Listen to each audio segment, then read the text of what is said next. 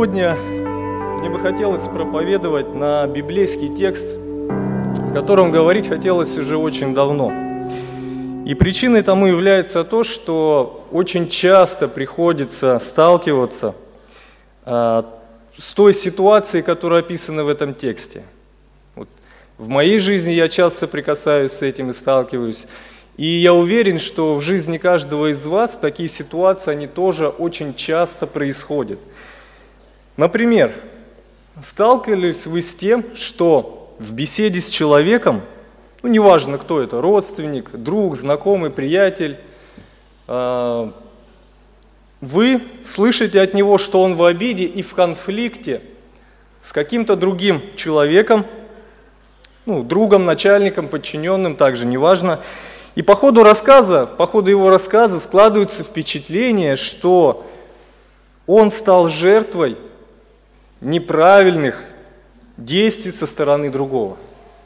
То есть вы с ним общаетесь, и этот человек вам все преподносит так, что будто он стал жертвой, что будто его обидели, его оскорбили, а, его, как бы сказать, права ущемлены. Возможно, что его слова выглядят убедительны, доводы основательны, возможно, вы даже увидите слезы на глазах. И, конечно, слушая такого человека, вы как бы автоматически становитесь на его сторону. Вы думаете в себе, надо же, как несправедливо с ним обошлись. Как такое могло произойти? Что думали те люди? Как они могли так поступить? И вы становитесь на сторону этого человека, и вы сами уже готовы раскритиковать его обидчиков и наказать их, быть может, даже не зная, совершенно не зная тех людей, о которых он говорит. И каждая подобная ситуация напоминает мне о тексте, к которому мы сегодня обратимся, и подталкивает к тому, чтобы на основании его и других мест Писания разобраться в том, как же все-таки правильно реагировать, как правильно вести себя при возникновении подобных ситуаций, и как, как в соответствии со Словом Божьим э, реагировать на все это и правильно выйти из этих ситуаций, э, правильно со взгляда Божьего. И слава Богу, что Бог не оставил нас в неведении по этому вопросу и также дал свое мудрое наставление. Друзья, прошу открыть вас книгу притчи, книга притчи, 18 глава, 18 стих. Легко запомнить 18-18. 18. Ключевая идея сегодняшней проповеди звучит так. Каждому человеку важно хранить себя от поспешного суждения о людях. Каждому из нас важно хранить себя от поспешного суждения о людях. Итак, давайте прочтем наш текст. Первый в тяжбе своей прав, но приходит соперник его и исследует его. Вот такой короткий текст, друзья. Короткий, но очень емкий, практичный и полезный. Это, так сказать, знаете, выжимка мудрости. Это короткое, но очень верное высказывание. И давайте-ка вспомним, кто является автором. Кто является автором этих слов. Ну, по названию книги притчи понимаем, что это Соломон, хотя некоторые притчи там он использовал не свои. Но все-таки основная часть, и именно эти слова принадлежат ему. И давайте вспомним немного о Соломоне, что это был вообще за человек такой. Мы знаем, что Соломон получил особую мудрость от Бога. Помните ту историю, когда он вступил в царство, и ночью во сне ему явился Господь, и Бог э, спросил его, чего ты желаешь? И Соломон не пожелал богатства, не пожелал там, победы над врагами, он попросил у Господа мудрости, чтобы верно судить народ. Соломон понимал свою немощь, что он еще юн, у него не хватает знаний и опыта, и поэтому он просил мудрости, чтобы управлять таким многочисленным народом и верно судить его. Также Соломон был выдающимся человеком своего времени. Давайте прочитаем небольшой отрывок, который нам как раз раскроет личность этого человека. Это третья книга Царств, четвертая глава, 29-34 стихи. И дал Бог Соломону мудрость и весьма великий разум и обширный ум, как песок на берегу моря. И была мудрость Соломона выше мудрости всех сынов Востока и всей мудрости египтян. Он был мудрее всех людей, мудрее Ифана, Езрахитянина, и Имана, и Халкола, и Дарды, и сыновей Махола, ну, видимо, известные в то время мудрецы. Ими, имя его было в славе у всех окрестных народов. И изрек он три тысячи притчей, и песни его было тысячи и пять. И говорил он о деревьях, от кедра, что в Ливане, до исопа, вырастающего из стены. Говорил и о животных, и о птицах, и о присмекающихся, и о рыбах. И приходили от всех народов послушать мудрости Соломона, от всех царей земных, которые слышали о мудрости его. То есть мы видим, какой, каким умом, мудростью обладал этот человек, то есть мог рассуждать о любых вещах. И облад... Э, у него была слава, которая на весь мир была известна. Люди сами приходили, посылали гонцов, чтобы удостовериться, увидеть, что это за человек такой. Также Соломон посвятил свою жизнь наблюдениям и различным изысканиям. Книга Екклесиас, 1 глава, 13-17 стихи. Вот что он говорит. «И предал я сердце мое тому, чтобы исследовать и испытать мудростью все, что делается под небом, это тяжелое занятие дал Бог сынам человеческим, чтобы они упражнялись в нем. Видел я все дела, какие делаются под солнцем, и вот все суета и томление духа. Кривой не может сделаться прямим, и чего нет, того нельзя считать. Говорил я сердцем моим так, вот я возвеличился и приобрел мудрости больше всех, которые были прежде меня над Иерусалимом, и сердце мое видело много мудрости и знания. И предал и сердце мое тому, чтобы познать мудрость и познать безумие и глупость, узнал, что это томление духа. То есть мы видим Соломона как человека, который целенаправленно посвящает свою жизнь различным изысканиям, смотрит, что мудро, что глупо, испытывает, исследует, замечает. Он посвятил этому свою жизнь. И также Екклесиас 12 глава, 9-10 стихи. Кроме того, что Экклесиаст, то есть он же Соломон, был мудр, он учил еще народ знанию. Он все испытывал, исследовал и составил много притчей. Старался Экклесиаст приискивать изящные изречения и слова истины, написанные им верно. То есть вот что за человек написал э, те слова, тот текст, к которому мы сегодня с вами обращаемся. И также, что важно, Соломон имел реальный опыт разрешения конфликтов между людьми. Помните ту ситуацию, когда пришли две женщины, и одна начала обвинять другую, что та подсунула ей мертвого ребенка. Ну и, в общем, решение Соломона было очень неожиданным. То есть он сказал, принесите меч, и ребенка напополам разрубим, и каждому по части отдайте. То есть, и в ходе вот такого решения выяснилось, кто является настоящей матерью ребенка.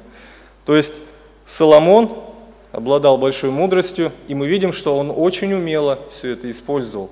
И ему приходилось, так как верховному, как верховному судьи, часто сталкиваться с судебными тяжбами между, людьми. Итак, Соломону принадлежит это мудрое высказывание, и мы видим, что Господь позаботился о том, чтобы оно осталось на страницах Писания. Ведь смотрите, сколько притчей составил Соломон, как сказано по прочитанным текстам. Три тысячи, да? Три тысячи притчей. Но не все они остались на страницах Писания, но этот текст Господь позаботился о том, чтобы он сохранился, по всей видимости, потому что он содержит в себе важную информацию для народа Божьего, важные истины, которые нам с вами также нужно применять в нашей жизни. Но давайте ближе к тексту. Как можно увидеть, конфликты между людьми – это не что-то новое, не то, что только сейчас происходит. Они были всегда. Слово «тяжба» означает спор и ссора, и также оно имеет значение судебного разбирательства. Так как в древности, как, так и, как и сейчас люди имели претензии друг к другу, то появились э, суды, где две конфликтующие стороны могли прийти и там разрешить свои конфликты, если они уже сами между собой не могли это решить. Соломону не раз приходилось принимать этих людей, решать их конфликты, и слава Богу, что он имел мудрость для этого. И что же он наблюдал? Вот в ходе своей жизни, своих наблюдений, вот этих всех судов, что же наблюдал Соломон? Посмотрите, первый, то есть человек, как мы видим по тексту, обратившийся с жалобой первым, прав. То есть вот Соломон видит, приходит к нему, ну, так сказать, обвинитель, и начинает говорить что-то на другого человека, обвинять его. И казалось бы, когда ты смотришь на него, его слушаешь, его доводы, кажется, что этот человек на самом деле прав, и он является жертвой. Вот это заметил Соломон. Прав буквально означает справедливый или правый. То есть кажется, что все эти слова, все слова этого человека, они на самом деле справедливы, что он по-настоящему прав в своей ситуации. Послушайте, что говорят другие переводы. Кто говорит первым, всегда кажется правым, пока не придет тот, кто начинает, кто начнет его расспрашивать. В тяжбе кто первый, тот и прав, пока соперник не вступит в спор. Друзья, согласитесь, эти слова, они верны на сто процентов. С малых лет мы с вами постоянно становимся участниками разных конфликтов. Дети в песочнице, бывает, знаете, ситуация, ребенок, может быть, кто-то испытывал, кто-то видел со стороны – Маленький ребенок подбегает к родителям и жалуется на того, с кем он вместе играл в песочнице, жалуется на то, что тот в него кинул камушками или кинул песком, что он его обидел. И он жалуется родителю, папа и мама, то есть его нужно наказать, того ребенка. Но он не говорит о том, что до этого он, может быть, его раз пять ударил лопаткой по голове, допустим, за что, что тот забирает у него игрушку или же не делится своей игрушкой с ним – но когда он подбегает к родителям, жалуется им, он кажется правым. То есть он жертва.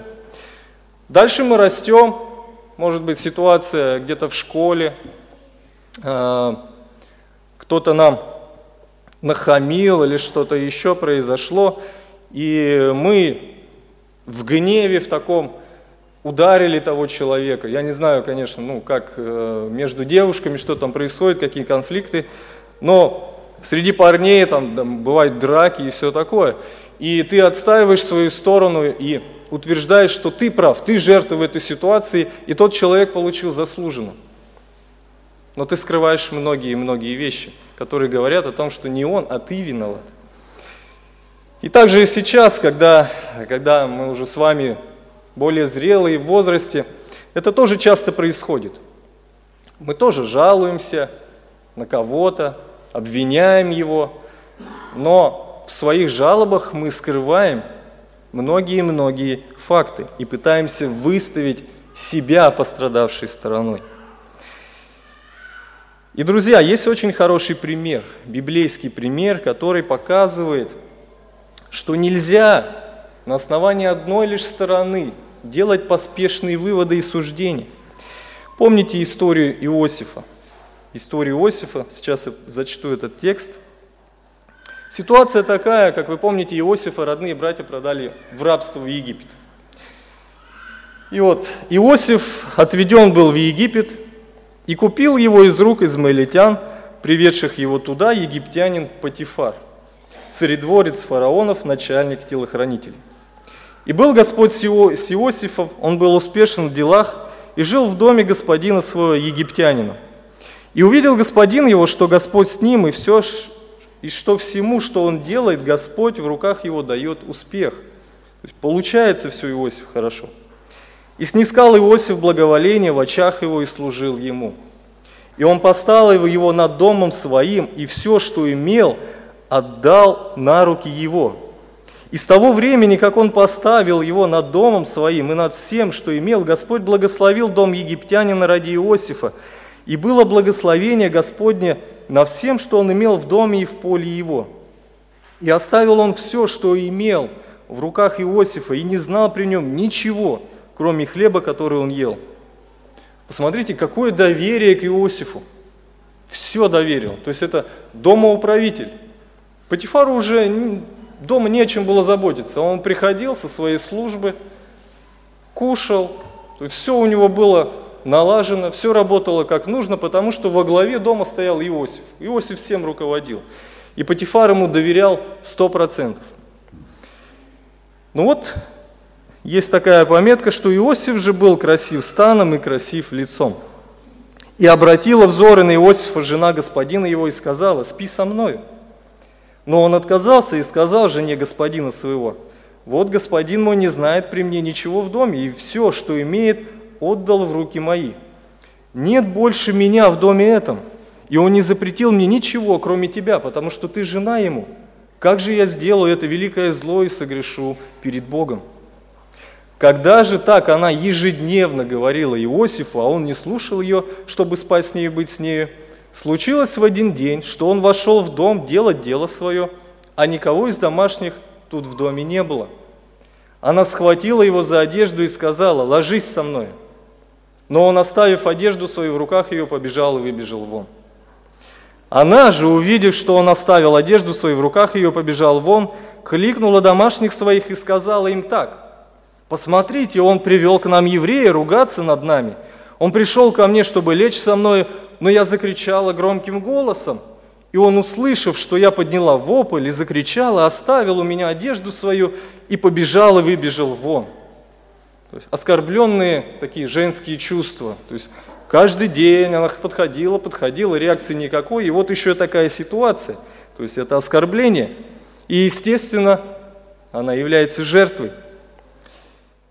И оставила одежду его у себя до прихода господина его в дом свой, то есть до прихода Патифара, мужа. И пересказала ему те же слова, говоря, «Раб еврей, которого ты привел к нам, приходил ко мне ругаться надо мною и говорил мне, лягу с тобою. Но когда услышала, что когда услышал, что я подняла вопль и закричала, он оставил у меня одежду свою и убежал вон. И посмотрите реакция Патифара. Когда господин его услышал слова жены своей, которые она сказала ему, говоря, «Так поступил со мной раб твой», то воспылал гневом.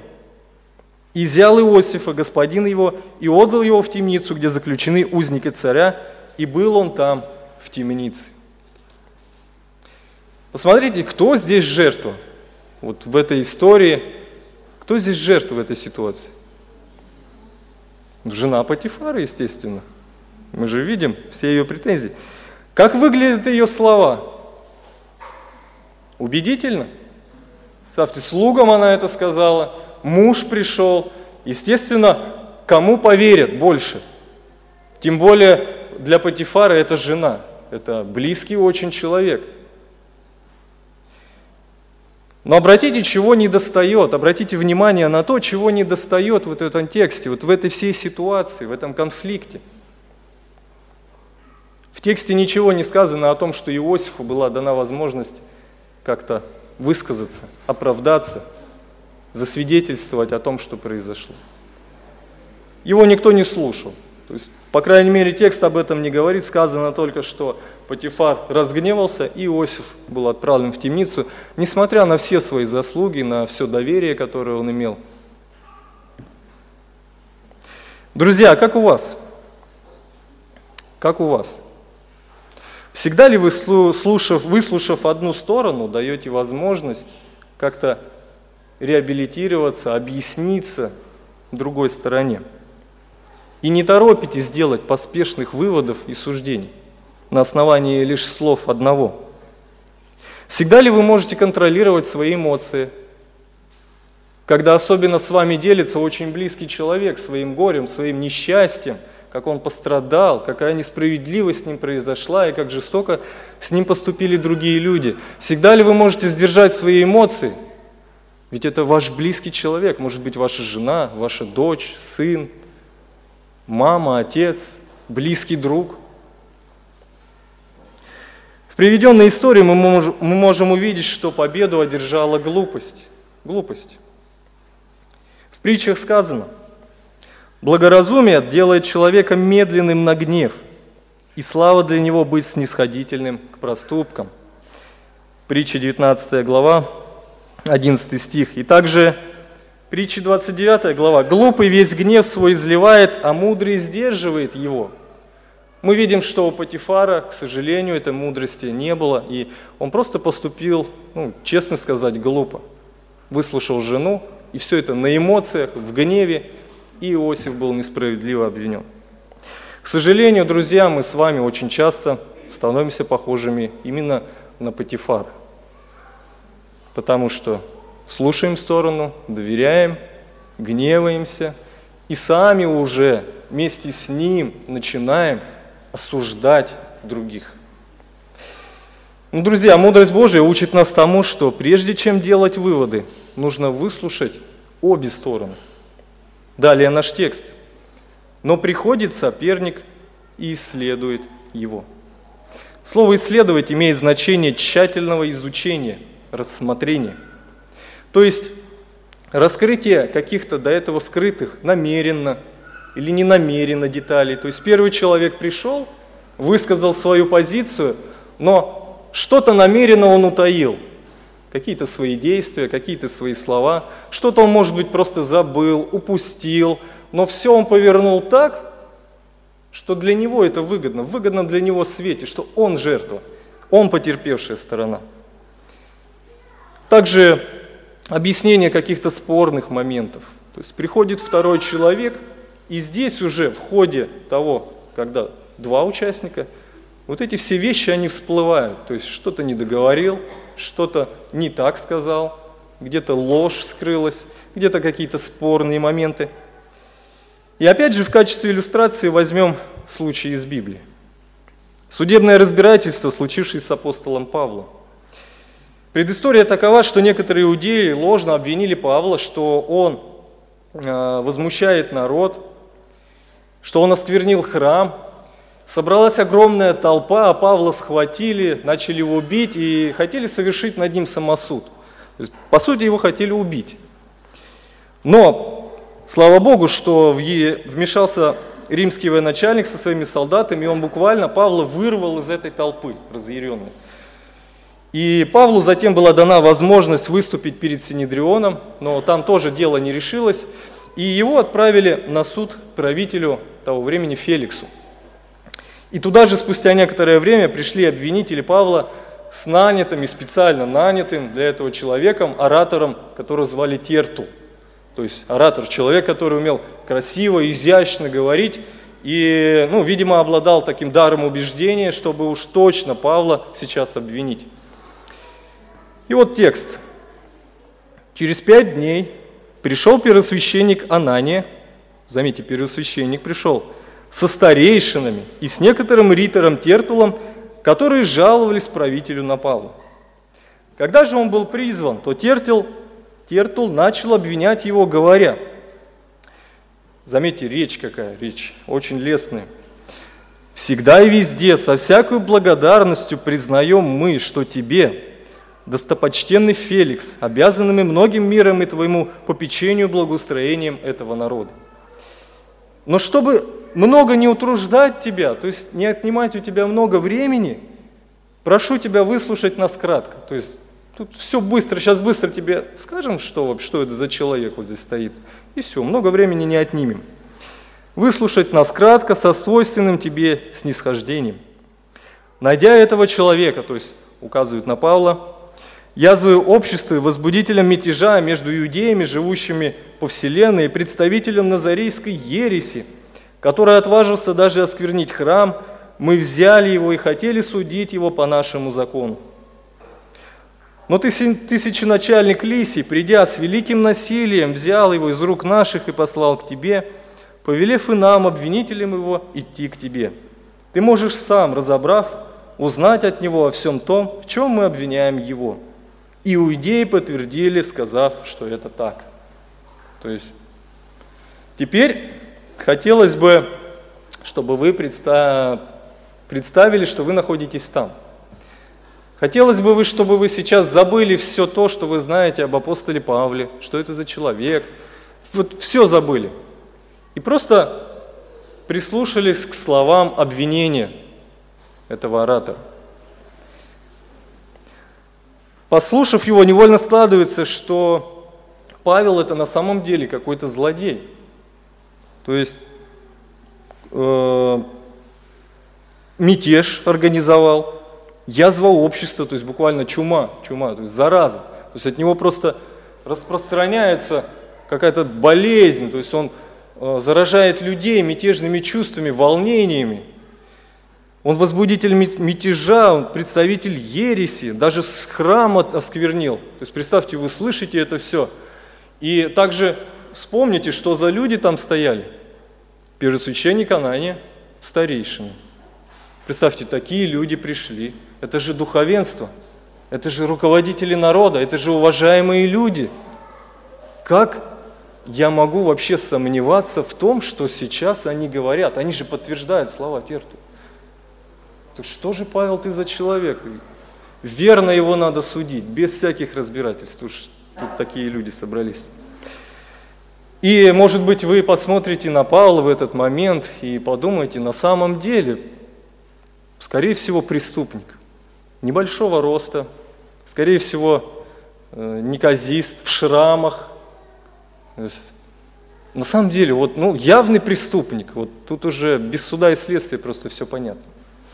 Может быть, вы придете на основании слов таким выводом.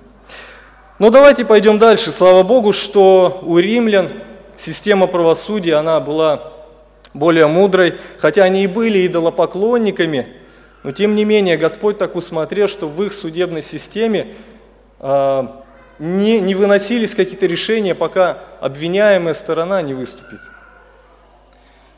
И давайте посмотрим дальше, что происходит – Павел же, когда правитель дал ему знак говорить, отвечал, «Зная, что ты многие годы справедливо судишь народ этот, я тем свободнее буду защищать мое дело. Ты можешь узнать, что не более 12 дней тому, как я пришел в Иерусалим для поклонения. То есть я всего лишь 12 дней в городе, в Иерусалиме. И ни в святилище, ни в синагогах, ни по городу они не находили меня с кем-либо спорящим или производящим народное возмущение и не могут доказать того, в чем теперь обвиняют меня. То есть Павел защищается, он говорит, что я всего лишь 12 дней, и нет ни одного человека, который мог бы сказать, что я на самом деле возмущаю народ или произвожу там мятеж. Но в том признаюсь тебе, что по учению, которое они называют ересью, я действительно служу Богу отцов моих – веруя всему написанному в законе и пророках, имея надежду на Бога, что будет воскресение мертвых, праведных и неправедных, чего они и сами ожидают. Поэтому и сам, подвязаясь, всегда иметь непорочную совесть перед Богом и людьми. После многих лет я пришел, чтобы доставить милостыню народу моему и приношение, при этом нашли меня очистившегося в храме не с народом и не шумом. То есть я пришел, принося милостину, материальную поддержку, и ничего там не происходило, никакого шума вокруг меня, ничего не было. При всем нашли меня. Это были некоторые российские иудеи, которые надлежало бы предстать пред тебе, обвинять меня, если что имеют против меня. Или пусть эти самые скажут, какую нашли они во мне неправду, когда я стоял перед Синедрионом, разве только одно слово, которое я громко произнес – стоя между ними, что за учение воскресения мертвых я ныне судим вами». Выслушав это, Феликс отсрочил дело их, сказав, «Рассмотрю ваше дело, когда придет тысяченачальник Лисий, и я обстоятельно знаю об этом учении». То есть мы видим мудрость, мы видим проявление притчи, к которой мы сегодня с вами обращаемся. Первый в тяжбе своих прав, но приходит соперник и исследует. Первые обвинители, все выглядит, э, все в их пользу. Но дается слово Павлу, и он объясняет. И у обвинителей, как мы видим, нету ничего сказать. Ничего, они промолчали, они понимали, что ничего сказать не могут. Слова Павла истины. Мы видим здесь проявление справедливого закона. Друзья, а как часто мы все-таки поступаем, опять же, глупо, когда не даем права обвиняемой или так, потерпевшей стороне, э, обвиняемой стороне высказаться. Согласитесь, мы часто смотрим на то, кто перед нами, кто сейчас нам жалуется, кто нам жалуется. Может быть, это какой-то уважаемый человек, и мы ему доверяем. Первосвященник и старейшины были уважаемыми людьми. И также и в нам, может быть, кто-то говорит нам, обвиняет другого, и мы понимаем, что этот человек, он, он уже взрослый, он занимает, может быть, высокую должность, может быть, он даже пастор церкви, служитель церкви.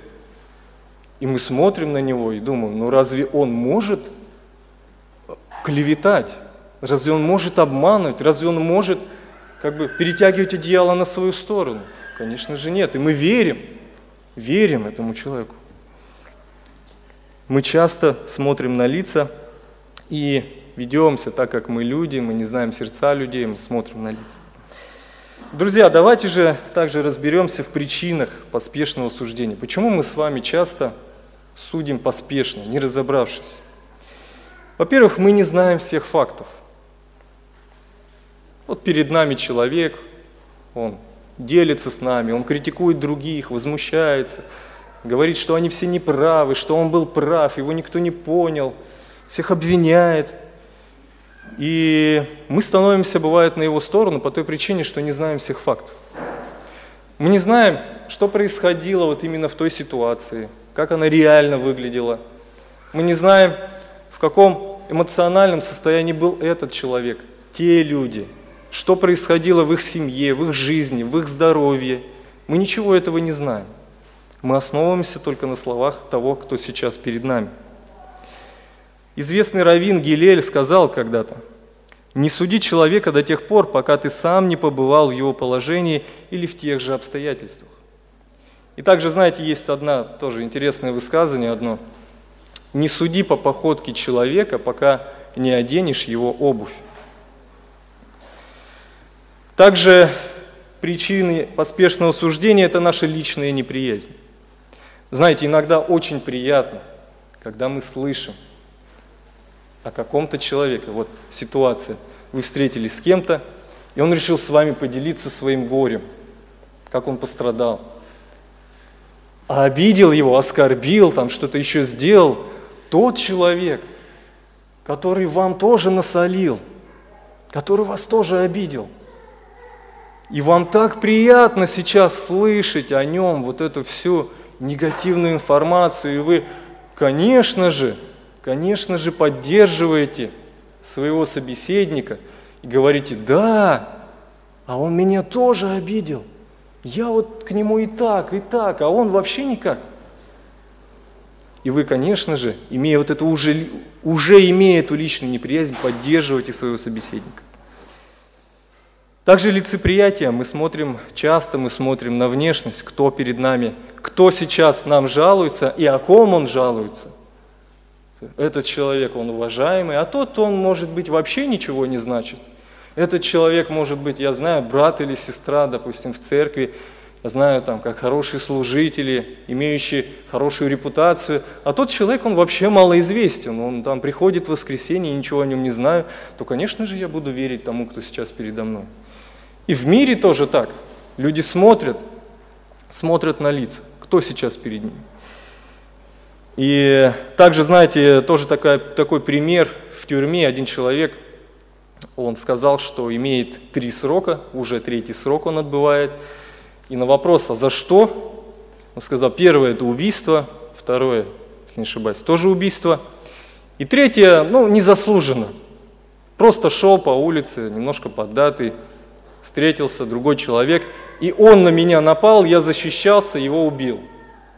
Но меня осудили, так как я уже имел два срока, а тот ничего не имел. И, знаете, невольно в, мо в моих мыслях так промелькнуло. Ну да, конечно, все вы так говорите. Но на что, на что на тот момент я обращал внимание, на что смотрел? Что это человек, уже имеющий несколько сроков, он сейчас отбывает срок – и также знание того, что многие, находясь там, они говорят, что они вовсе не виноваты, что они там незаслуженно находятся. То есть вот все это вместе, оно уже дает какое-то какое отношение, то есть недоверие к словам тому человека. Ну да, конечно. То есть уже глядя на него, думаешь, да ты, ты посмотри на себя, и ты мне сейчас тут доказываешь, что ты несправедливо обвиненным здесь оказался. Но иногда случается, что эти человеки говорят, эти люди говорят правду. Также, друзья, страх. Страх нам мешает. Какой страх? Потерять уважение.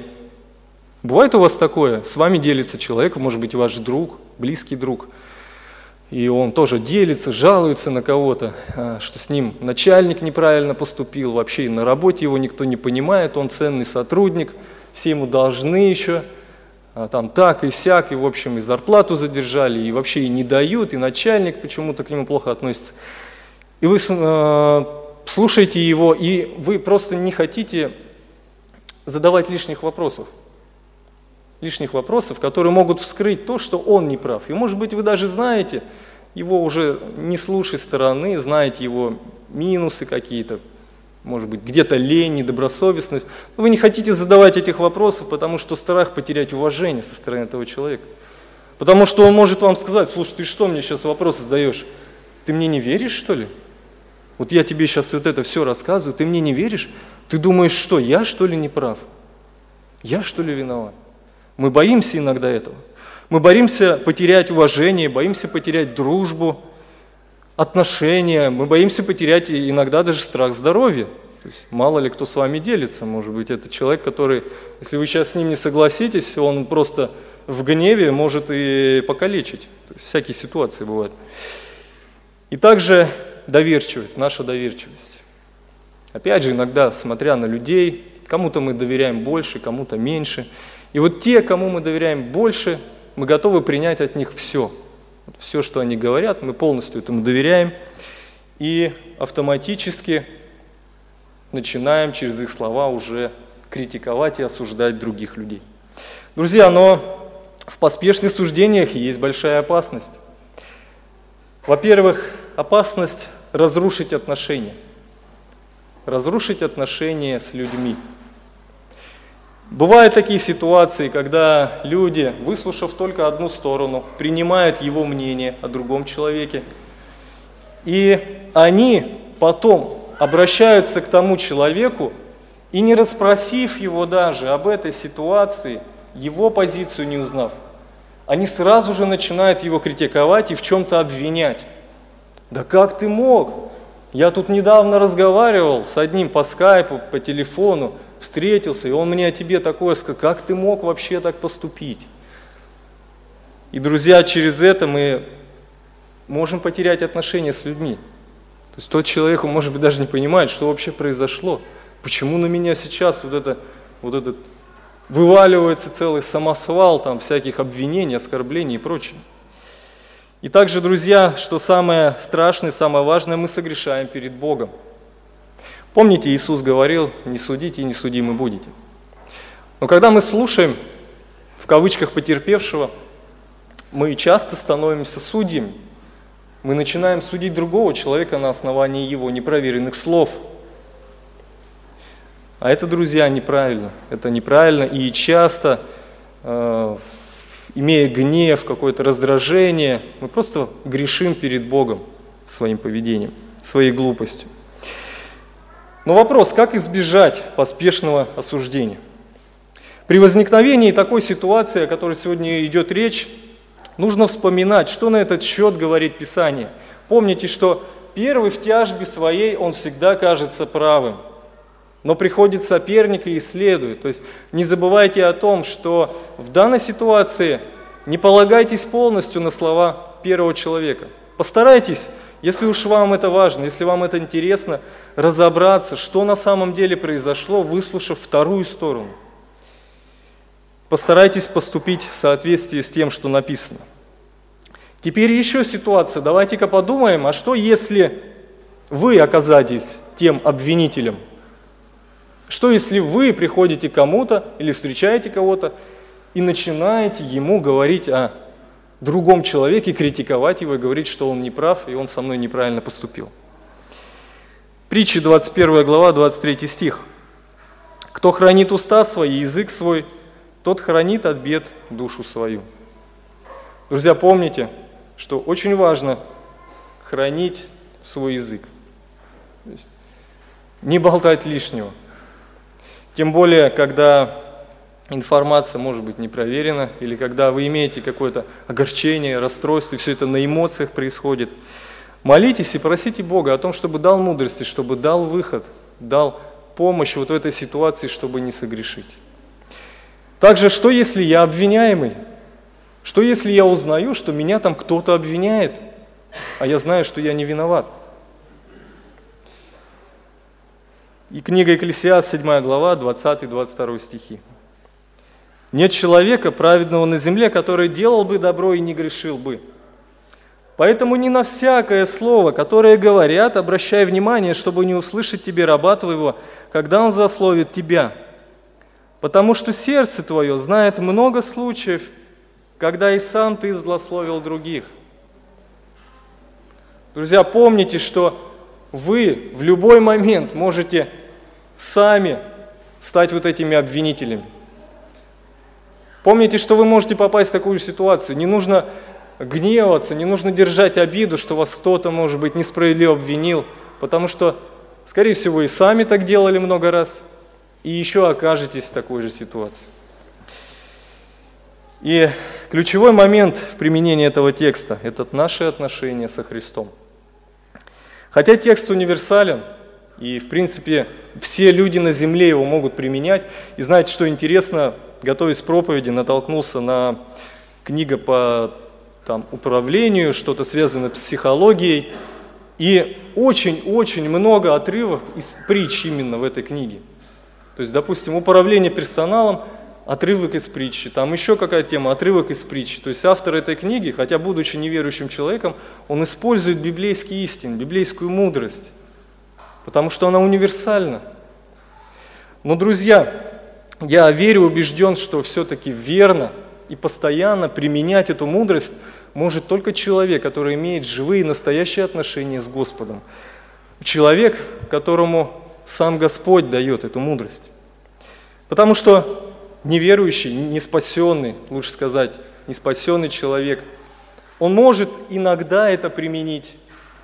Но, допустим, случится ситуация с его родственником, близким другом, и он напрочь все забудет, отметет эти тексты как неважные и отреагирует по-греховно. То есть с гневом, с раздражением, сразу э, всех поставить на место, наказать, все такое. Вот. Я верю, что именно так и произойдет. Но, друзья, мы с вами, дети Божьи, они имеют силу. То есть сам Господь, Дух Святой, который живет внутри, Он дает силы, чтобы нам правильно в этих ситуациях поступать. При условии, что если мы будем бодрствовать и в молитве всегда просить Бога о том, чтобы Он постоянно обновлял, давал нам силу к этому. И также, если вы хотите, я обращаюсь к тем людям, которые не имеют мира с Богом, если вы хотите жить по Писанию, использовать вот эту мудрость, многовековую мудрость, мудрость Божью – то вам просто необходимо уверовать в Иисуса Христа. Потому что только через Него, только через веру в Него вы можете обрести мир с Богом и получить вот эти все ресурсы, неисчерпаемые ресурсы, неисчерпаемую силу Святого Духа, которая может дать вам возможность жить в соответствии со Словом Божьим. На этом все, и хотелось бы в заключение помолиться, чтобы Господь также постоянно напоминал вам в подобных ситуациях, как нужно вести себя в соответствии с Писанием.